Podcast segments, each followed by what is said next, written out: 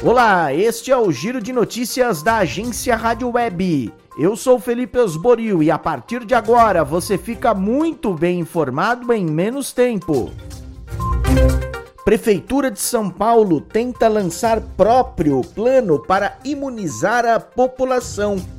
Prefeito Bruno Covas tem como meta vacinar 600 mil paulistanos por dia contra a Covid. Atualmente, este número não passa de 120 mil imunizações, claro por causa da falta de vacina. Prefeitura troca até mensagens com a vice-presidente norte-americana Kamala Harris em busca de ajuda. Já teria inclusive formalizada a intenção de compra de mais de 5 milhões de doses da vacina da Janssen. A Procuradoria-Geral do município acredita que Covas vai fechar o acordo. Claro que com a anuência do Ministério da Saúde e também do Plano Nacional de Imunizações, já que neste momento municípios e estados não podem adquirir vacinas sem transmiti-las em sua totalidade para o Ministério da Saúde. Ainda aqui em São Paulo, o início da vacinação dos profissionais de segurança Breno Zonta. No estado de São Paulo, os profissionais de segurança pública da Ativa começaram a ser vacinados nesta segunda-feira. O governador João Dória acompanhou a inauguração em uma unidade da Polícia Militar da zona norte da capital e disse que serão 180 mil doses disponibilizadas para imunizar os profissionais nos próximos 10 dias. Foram adaptados mais de 80 postos de vacinação nas PMs com o objetivo de evitar aglomerações nos postos de saúde. Enquanto isso, no pior momento da pandemia em todo o país, já são mais de 330 mil mortes. O presidente Jair Bolsonaro participa de evento em Brasília e volta a criticar medidas restritivas. As medidas para combater o vírus, os seus efeitos colaterais não podem ser mais danosos que o próprio vírus. O Brasil precisa voltar a trabalhar na contramão de Cássio Nunes Marques, Gilmar Mendes mantém proibição do governador de São Paulo, João Dória, a cultos e missas em São Paulo. Decisão deve ir ao plenário do STF nesta quarta-feira. Yuri Hudson nos informa. Nesta segunda, o ministro Gilmar Mendes negou a ação do PSD, que era contrária aos decretos do governo de São Paulo que barram a realização de cultos e missas. A decisão se choca com a liminar deferida pelo ministro Cássio Nunes Marques, dada no fim de semana, que permitiu práticas religiosas presencialmente em todo o país. Diante da divergência, o ministro Luiz Fux pautou o tema para o plenário da corte. O presidente da Frente Nacional de Prefeitos, Jonas Donizete, é contrário à liberação e diz que é preciso ter uma pacificação sobre o tema. Que o plenário do STF já definiu que existe a competência dos prefeitos para tomar decisões no sentido de proteger a população, seja num ambiente religioso, seja num ambiente comercial, é, para que nós possamos conter a proliferação do vírus.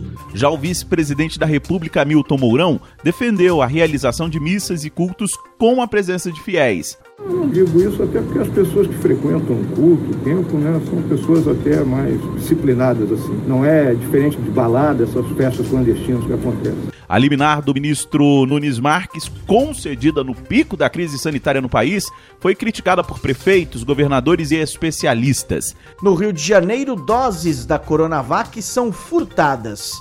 João Vitor dos Santos. 50 doses da vacina Coronavac foram furtadas de um posto de saúde no bairro de Colégio, na zona norte do Rio de Janeiro, de sábado para domingo. O crime aconteceu no Centro Municipal de Saúde, professor Carlos Cruz Lima, e a informação foi confirmada pela Secretaria Municipal de Saúde. De acordo com a assessoria da Polícia Civil, imagens de câmeras de segurança foram coletadas, uma perícia foi realizada no local e testemunhas foram ouvidas. A situação situação da pandemia no Nordeste. Aline Costa. Felipe, embora com índices ainda muito altos, quatro estados do Nordeste apresentam estabilidade na média móvel de óbitos por Covid-19. São eles Bahia, Sergipe, Alagoas e Rio Grande do Norte. A estabilidade é atribuída às medidas restritivas das últimas semanas nos estados. Apostando nessa melhora, Bahia, Rio Grande do Norte e Paraíba flexibilizaram medidas restritivas a partir desta segunda, liberando o funcionamento de bares, restaurantes, igrejas, comércios e shopping centers. Apenas o Ceará e o Piauí decidiram manter os decretos de medidas restritivas mais rígidas por mais alguns dias. Direto de Brasília, Janaína Oliveira nos informa a situação do Centro-Oeste. Esboril vai semana, vem semana e a situação no Centro-Oeste não muda. Mato Grosso, Mato Grosso do Sul, Goiás e Distrito Federal seguem com UTIs lotadas e o aumento nas mortes provocadas pela Covid-19 assusta.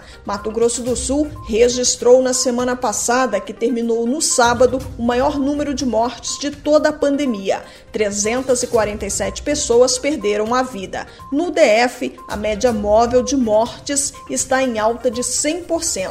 Mato Grosso registrou mais de mil mortes em 14 dias. No início da pandemia, o estado levou mais de três meses para atingir esse número.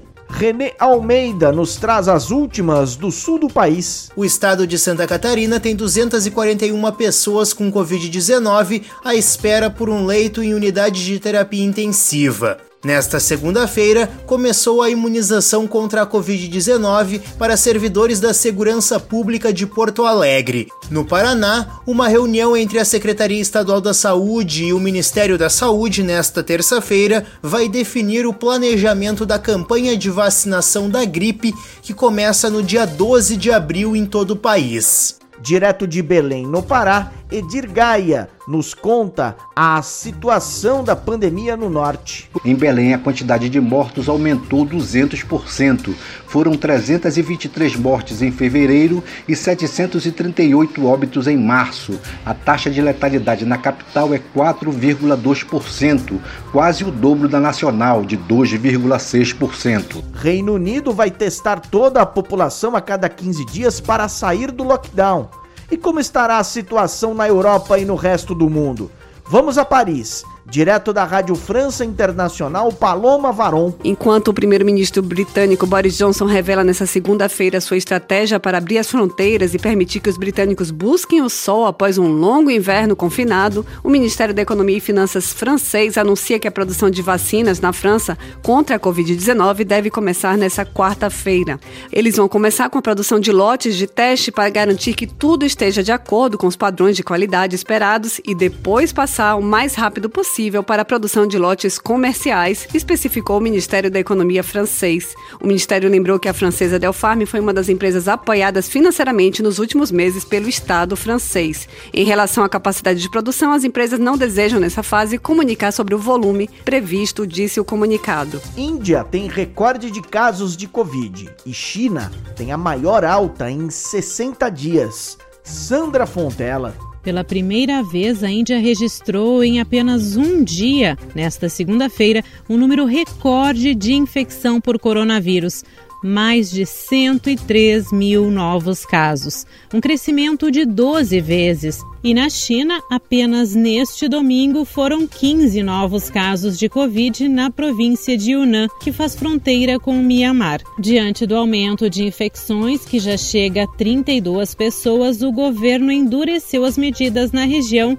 para conter o avanço da doença. LG vai encerrar produção global de smartphones e medida pode afetar fábrica no interior de São Paulo, em Taubaté, que possui mil funcionários.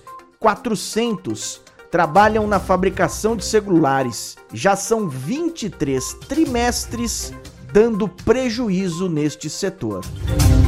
Ponto final nesta edição do Giro de Notícias.